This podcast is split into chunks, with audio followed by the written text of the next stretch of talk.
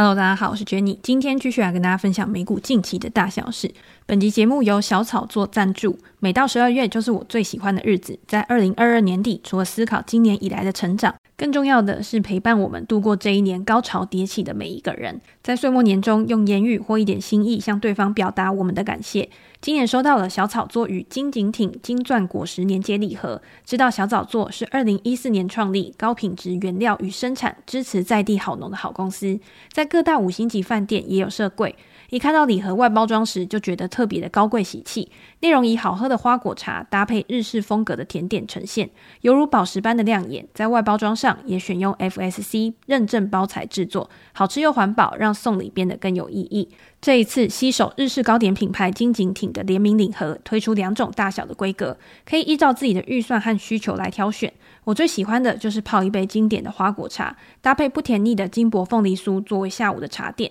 清爽的组合，加上花果茶天然扑鼻的香气，让我在一天的繁重工作中享受一点悠闲。大家如果还在苦恼逢年过节不知道送什么好，又不想每年都千篇一律，推荐小草作与金景挺金钻果实年节礼盒，让你不花大钱就送的大气。小草作还有提供手写小卡的服务，让对方可以感受到你满满的心意。现在小草作还有提供 Jenny 的听众专属的优惠，只要输入折扣码 J E N N Y 大写，就可以再折一百元。详细的链接我会放在资讯栏，大家可以再点过去看一下。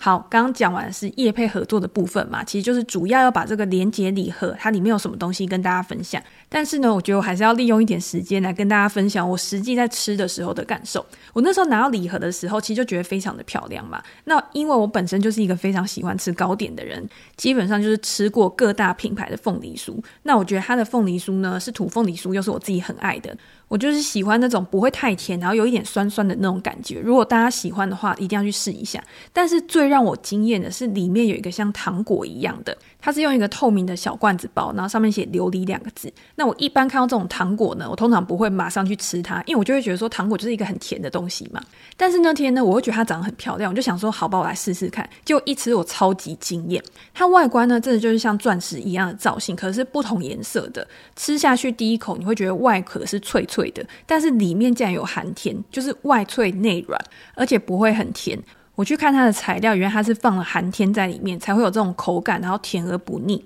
再加上它的水果茶，真的是可以回冲的那一种。反正整个礼盒我就是非常推就对了，大家真的可以去试试看，或者是你要送人，我觉得拿到的人呢，一定也会觉得非常的特别，而且会觉得价值不菲。但是实际上，我觉得这个礼盒真的是物超所值。好，那我们接下来呢，还是要回到美股市场。我觉得今天要来讲说下个礼拜美股市场会变成什么样子，其实是一件非常难的事情，因为呢，下个礼拜有 CPI 的数据，这个很重要。接下来呢，紧接着又是联总会的利率决议，这两个数据呢，都会影响到后续的一个走势行情嘛。所以现在去跟大家分享说，哦，我觉得下个礼拜大概会怎么走啊？我自己的做法是怎么样？其实都会有很多意外的因素导致那样的情况可能不会发生。但是上个礼拜发生了什么事情？这个我们就可以来聊聊一下。上个礼拜呢，其实有一个数据公布，就是 PPI 数据。PPI 就是生产者物价指数。也就是生产者他的一个成本，也等于是 CPI 数据、通膨数据的一个重要因素嘛。因为今天生产者的成本如果上升的话，厂商他要去维持他的获利能力，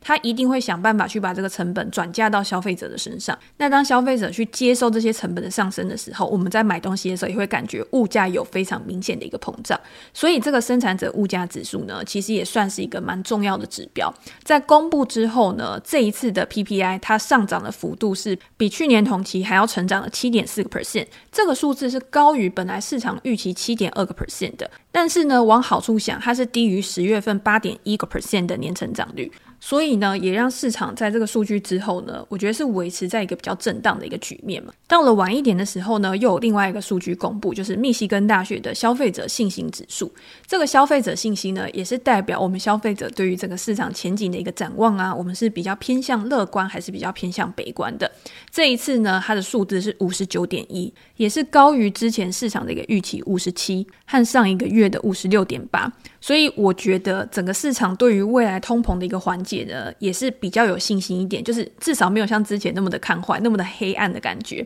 又或者呢，消费者的信心也会反映在他们的行为上面嘛。那在接下来呢，有没有可能他们在消费上面，在未来的一个假期可以有一些更积极的举措？那对于整个公司啊，或者是一些公司的存货上面，也会有比较好的一个改善。毕竟呢，上个礼拜有一家公司公布财报，这家公司呢，就是之前我们也常提到的 Lululemon。Lululemon 是我常提到的一个公司嘛，因为我认为它是运动服饰界一个很重要的成长股，而且它过去的股价呢，一直表现的也还蛮亮眼的。但是呢，跟其他的零售商一样，它都有存货堆积的一个问题。其实它在这一季的财报啊，公布出来，营收跟获利都是优于市场预期的。营收还有成长了二十八个 percent，而且它的毛利呢是增加二十五个 percent 到十亿美元。只是相比于去年同期呢，它的毛利率下滑到五十五点九个 percent。我觉得这个毛利率还是在可以接受的一个范围啦。但是最让市场惊吓的呢，不是它的指引，因为它的指引也是偏保守。最近市场惊吓，我看到很多 Twitter 上面有人在发，都是它的存货非常的高。比去年同期呢还要成长了八十五个 percent 到十七亿美元。大家想哦，跟去年同期相比，它的存货增加了快要一倍，这个一定是让市场非常吃惊的嘛。可是 Lululemon 的管理层呢，他们自己是还偏向比较乐观的。他们认为呢，第一个原因当然是因为去年的库存真的是太低了。那今年呢，库存的增加其实是在第四季的时候可以有更多的货可以卖，其实是可以消化的一个状况。但是这个东西呢，就是需要时间来证明嘛。今天如果存货上升，然后未来又消不掉的话，市场一定会担心说，你之后会不会用降价策略啊，开始大打折去卖掉这些可能即将过季的一个产品？虽然我们都知道 Lululemon 它不是以降价打折销售来出名的，他们在做行销推广的时候呢，其实也非常的着重他们的品牌价值。今天呢，打造成一个我觉得类似有点像宗教的一个概念吧。当然，它的品质是很好的，但是我觉得会长期去使用或者是长期去购买 Lululemon 产品的人，他对这个品牌都是有非常高的一个认同感。毕竟它的单价就是比一般的运动产品还要高。你今天如果没有很高的认同感，你今天如果没有对这家公司有非常高的忠诚度的话，其实我觉得应该是没有那么强烈的动机，然后要一直去持续的购买他们的产品。那我自己认识很多人啊，他们也常跟我讲说。今天一旦你开始买 Lululemon 的产品之后，你基本上就是回不去了，因为不管它是在材质、在款式，或者是它在时尚度的这个展现啊，都比一般我们常知道的一些运动品牌还要好上非常多。所以我会认为呢，其实我还是长期还蛮看好 Lululemon 这个品牌的。但是呢，短期的逆风，包括零售产业的一个逆风，未来有没有可能遭到经济衰退，然后导致消费者的支出减少，也会是一个逆风。但是如果公司可以很好去拿捏它的一个成本，或者是维持它的一个竞争优势，它可以有它很好的定价权的话，我觉得它终归还是会回到一个上涨的趋势、上涨的一个轨道上面。那题外话，因为以前呢，我记得我最早开始投资 Lululemon 的时候呢，那个时候呢，我就是很喜欢公司它在财报里面管理层的经营理念啊，或者是他们对于未来的一个蓝图规划。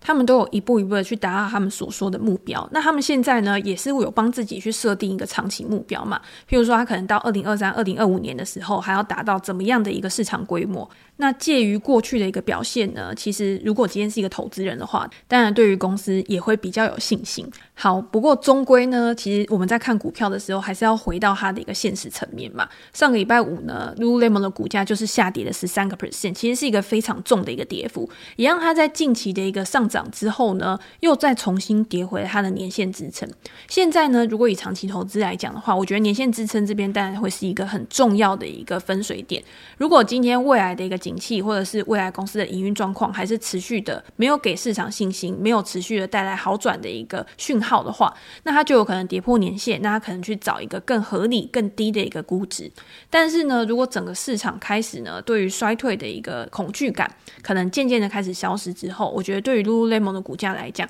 就会是一个比较好的利多讯号。那我们可以后面呢，再持续的去做一个观察。好，那接下来呢，因为上个礼拜还有一家公司公布他们的财报嘛，就是博通这一家半导体公司。那博通这家公司呢，其实它算是在今年以来半导体类股中，我觉得表现算是比较稳健、比较抢眼的。那原因呢，就是因为其其实它主要的一个业务呢，包括网通啊、无线啊这些应用在像手机啊、数据中心啊，或者是车用啊、工业这些。除了手机现在消费者市场比较疲弱之外呢，其实在其他的市场，公司管理层都还是表示说，目前的需求看起来都还是蛮强劲的。那当然也是支撑着股价向上去发展。不过呢，大家也知道，今年以来美股的半导体，不管你今天是 IC 设计啊，或者是硬体公司啊，表现的都比较不好嘛。像半导体设备，其实在我们之前的文章或者是 podcast 里面有跟大家分享，半导体设备呢，在上一个月的时候，其实有一段时间它的反弹幅度是是非常大的，少呢有二十个 percent，多可能有到三十个 percent 都有。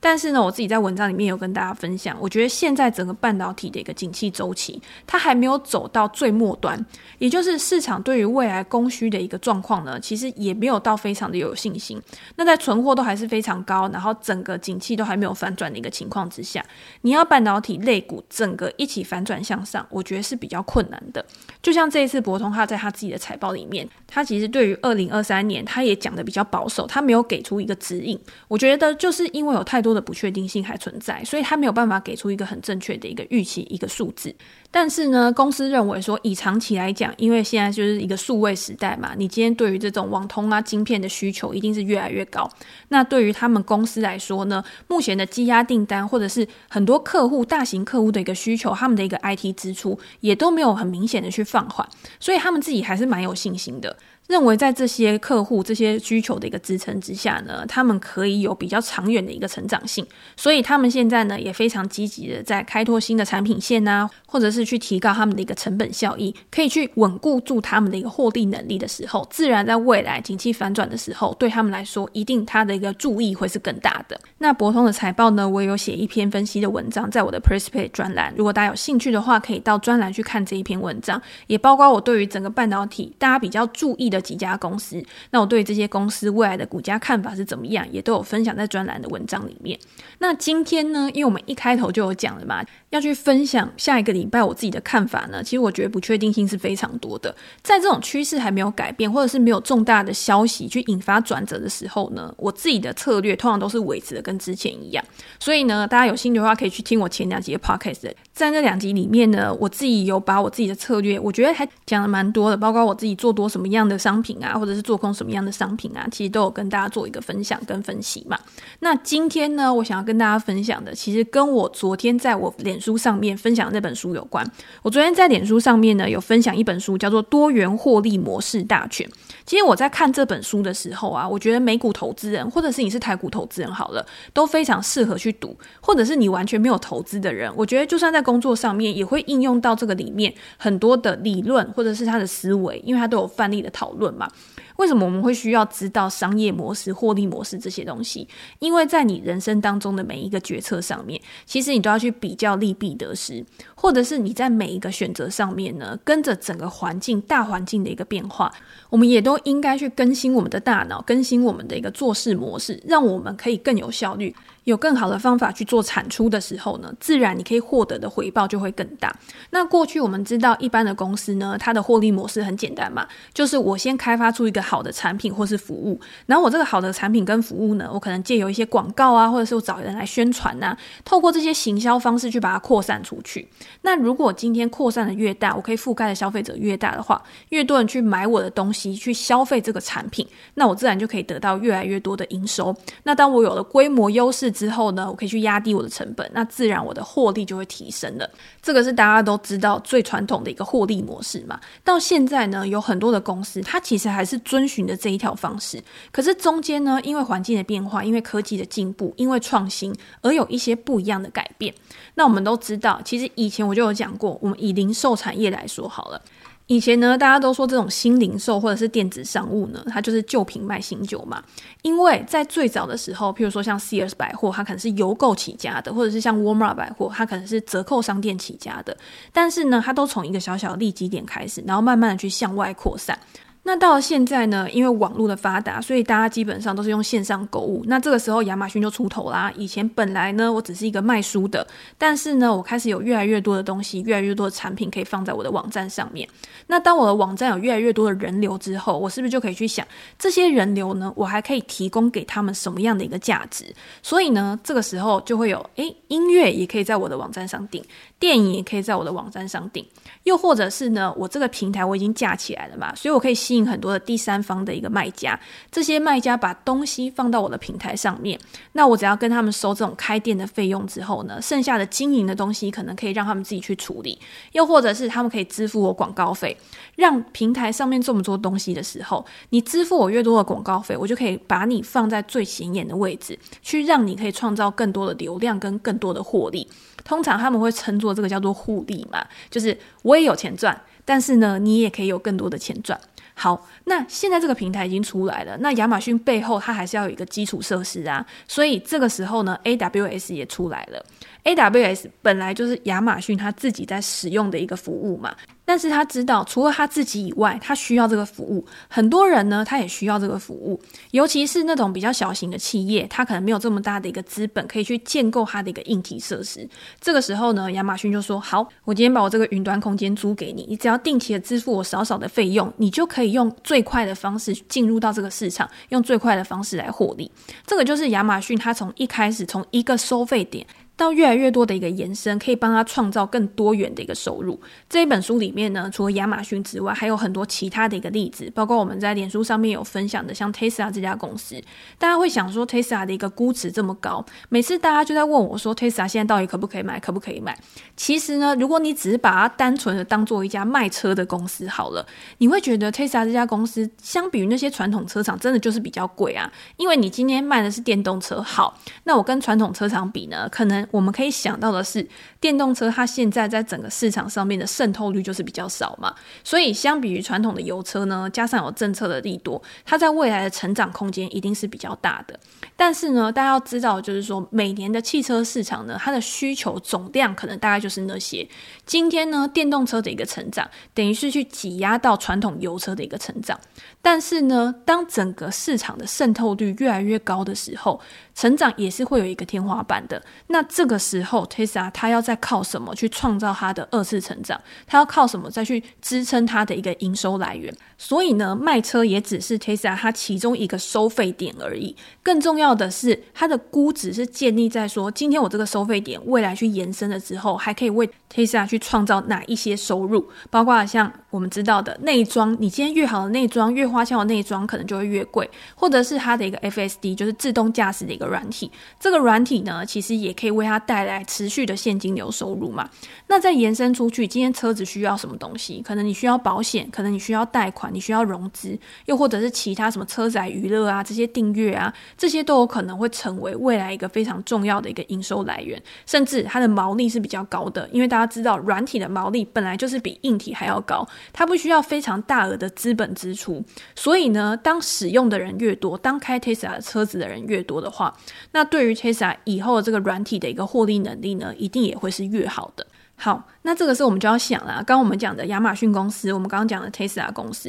其实都已经是整个市场上面的一个领导者了嘛。它拥有最好的资源，拥有最多的使用者，当然它可以有一个更好的利基点，告诉你说，诶，我的成功就是建立在什么什么东西身上。可是如果今天是一家小型的公司，如果是一个刚刚跨入到市场的一个厂商的话，它有没有办法去复制这样的一个成功？又或者是它要用什么方法，先在整个产业里面去稳住阵脚？之后呢，再来想它其他的获利来源是什么。所以我觉得书里面讲到的一个很重要的观念，其实也是很符合他这本书的书名，就叫做“多元获利模式大全”。它指的是呢，一家公司，如果你想要长期的留在这个市场上面的话，你今天你到这个市场上面，你提供了一个很好的服务，提供了一个很好的产品，这个只是刚开始，这个只是第一个要素而已。那在这个价值创造之后呢，你第二步要想的是，你要怎么样从这个价值创造里面去获取最大的价值，这个价值就是你的利润。所以，除了今天我们花钱去买到一些产品、一些服务之外呢，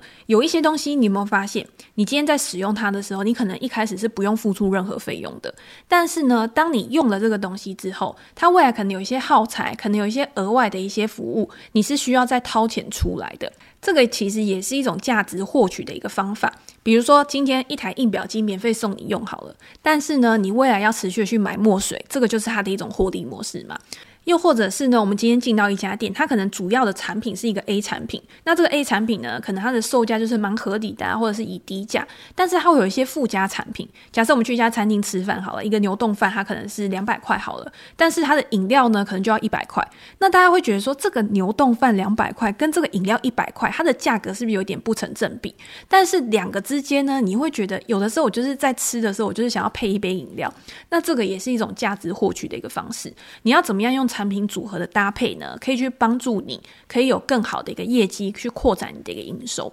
好，那当然这个就是一个比较好的一个状况。但是我们现在在做一投资的时候，或者是我们身为一个投资人，我们在看到整个市面上啊这么多的公司，其实有一些公司它会去陷入到一个盲点，就是说呢，我今天我就是一心一意的，就是想要创造营收出来。我今天营收可能做得很漂亮，但是如果大家从它的财务报表去往下看的时候，你就会发现它的成本也很高，或者是它的费用也很高。成本就是你今天去制作一个产品的一个直接成本嘛。在扣除掉这些成本之后呢，就是我们的一个毛利。那如果今天你想要打造一个非常好的产品，但是你没有去思考说，我今天我的成本是多少，我今天要怎么样在价值跟价格之间去取得一个很好的平衡的话，那今天扣掉之后，所剩的毛利无几就已经是一个关卡了。那接下来是你要怎么样把你这个这么好的产品去 promote 出去，去让整个世界的人知道你的产品很好，所以要赶快来消费你的东西。你可能要经过。你可能要去行销出去啊，你要有广告的费用，甚至是你还要再投入其他的研发，去制造更多的一个创新，去维持你在这个产业里面或者是你产品的一个竞争力。在扣掉这些营运费用之后呢，你发现你已经没赚钱的。那这个时候我们就要去想啦，如果今天这家公司它一直处在一个烧钱的状况的话，它可以撑多久？所以这个时候呢，我们就要去看资产负债表上面的现金，或者是它一些比较流动性比较高的一些流动资产，因为这些流动资产呢，就是在它没有办法去支应它日常的一个营运支出的时候，你必须要去变卖的一个资产。讲到这边的时候呢，其实有一点呼应到我们在上一集的时候讲到我指压成长股里面的几个重点，因为大家记不记得我们在讲指压成长股的时候，第一个就是你的产业前景要非常大嘛，第二个就是你的财务状况其实要是好的。如果你今天你的财务状况不好的话，到最后你没有钱了，你也只能去退出到这个市场。而且就像投资一样，你今天你把你的钱全部 all in 在某一档股票上面，那当这一档股票它的走势不如你预期的时候，你的亏损持续的去拉大，到最后如果直接归零挂蛋，那你要怎么样在市场上面重来？今天不管是个人，不管是企业，甚至是国家好了，我觉得都是有这样的一个重点，就是你要怎么样去维持你的现金流动性是很好的，可以让你持续不断的一直重来，持续不断的。在这个市场上面重新找到好的标的，一两次的失败可能没关系，但是如果你一直持续不断的失败，而且你没有去控制好你的风险的话，其实到最后的下场呢，通常都是很难去挽回的。所以我觉得，如果大家想要去了解整个财务，或者是你想要了解整个财商思维的话，其实去看这一本《多元获利模式大全》，我觉得对于你的整个逻辑的建立会很有帮助。那在文章里面呢，其实我有分享到另外一本我真的也很喜欢的一本书，叫做《获利优先》嘛。其实这两本书呢，我觉得里面有很多的概念，它是互相回应的。只是在获利优先那一本书里面呢，它除了讲企业财务的一个想法之外，它还有很多是跟个人理财相关的。我之前呢有写过一篇心得，其实我在这边也可以跟大家分享一下，一起来呼应一下我们刚刚讲的那一本多元获利模式大全。在获利优先里面，其实你看到书名呢、你就知道了，它就会告诉你说，最重要的就是获利。因为有很多的公司，或者是有很多人，他对于获利其实是比较不敏锐的。他认为说，我只要可以符合大家的需求，我只要可以去提供一个好的产品，我自然而然就可以赚到钱。可是其实获利背后呢，是有很多的细节，你必须要去思考的。你要怎么样去定价？你要怎么样去控制你的成本？要怎么样去规划自己的一个行销预算，可以让最后你的财务报表下面的结余是正的，而且你真的是有现金进账的。如果今天呢，一家公司它只有很好看的营收，可是呢，它却没有很好看的获利的话，你通常都要先帮他打一个问号。或许你会觉得现在整个市场上面的高速成长股，它在未来有可能是某一个例外，但是这么多的成长股里面呢，一定有失败的。那你难保你自己不是踩到那一颗地雷嘛？所。以最简单、最保险的方法呢，就是去找到一个获利的股票。至少在这种不确定性、在这种升息循环之下呢，找到一个获利的股票，对于你未来来说呢，我觉得也是比较有保障的。那对于个人来说呢，你又要怎么样去执行你自己的获利优先计划？常有人跟我讲说，诶，我要怎么样去规划我自己的理财支出啊，或者是我要怎么样做我平常的一个投资理财的一个计划？其实呢，你用获利优先的这个计划，我觉得就非常的适合。在这一本书里面呢，它就是把获利优先的步骤很详细的去列出来，告诉你说你应该要怎么样去很理性的去分析你自己的一个现金流进账，你要怎么样去把这些现金流呢分配在不一样的项目支出之上，比如说今天我有个薪水收入，但是呢，我这个薪水收入呢，可能要去分配到五个账户上面。这五个账户呢，可能第一个就是我要存下来的钱，也就是我获利要放到口袋里面的钱。第二个呢，可能就是我的税款。或者是呢，我的固定支出，那再来呢，可能就是我的一些消费娱乐啊，这些是非必要支出。如果今天在景气比较好的时候呢，我就可以花多一点，或者是分配多一点预算。如果今年景气不好的时候呢，我可能就可以去缩减这个部分的开支。这个呢是比较灵活弹性可以去控制的，甚至是我今天我就是想要存钱，我就是想要多一点钱在投资的账户里面。我就把这个部分呢，先预先的把它留少一点，然后更多的呢是配置在我们刚刚讲的放到口袋里面的钱。用这样子的方式有什么好处？就是在你花钱的时候，你就可以先有一笔预算。在不要超过这一笔预算去花费的一个情况之下呢，自然而然就可以照着你的安排去走嘛。我们往往呢会发现自己超支，都是因为没有预先规划。比如说，我现在薪水进账之后呢，我就开始想说，啊，我上个礼拜没有买的东西，然后现在赶快买一买。诶，我要跟朋友去吃饭，因为我今天刚拿了薪水，就去吃个大餐。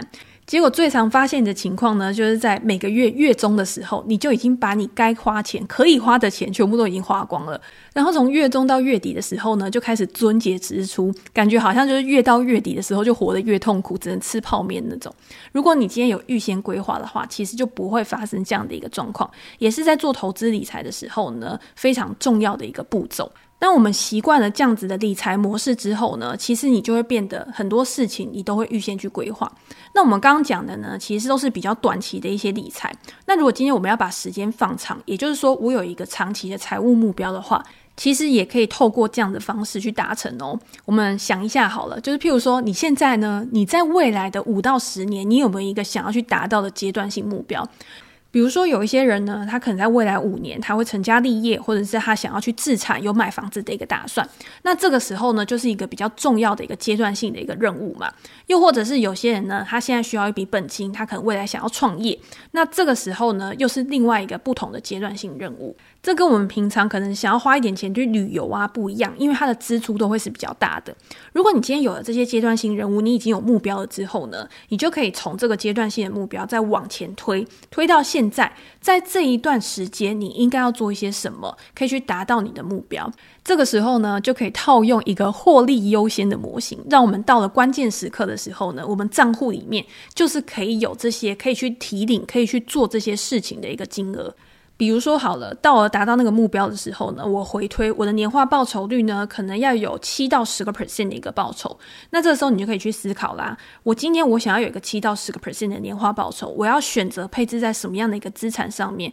对我是比较有利的。如果今天呢，我想要七到十个 percent，但是我去选择定，那其实呢，你就必须要把你的时间放得更长嘛，因为定存它的一个利率就是比较低的。可是呢，如果我今天全部放在一些高报酬的一些资产上面，它可能可以。让你更短的时间内就达到你的目标，可是呢，相对的你也必须要承担更大的一个风险。所以，如果在这种时候呢，我可能会选择在现阶段呢，把一部分的资金放在股票，那把一部分的资金呢放在一些投资等级的公司在上面，这些呢都是比较长期型的一个配置嘛。到了那个时间点呢，我可能就可以更好去掌握这些金钱，去达到我预定的一个目标。借由这样子的一个规划跟在思考的过程当中呢，其实我们可以去确认两件事情。第一件事情就是我的目标是不是设定的太过乐观？因为有的时候我们真的会对于前景想象的太过美好，而忽略的在中间可能会遇到一些意外的事件。那如果你在思考的过程当中，你发现嗯，左思右想，怎么拼拼凑凑，你都是没有办法在这个时间内达到那样的一个目标的话，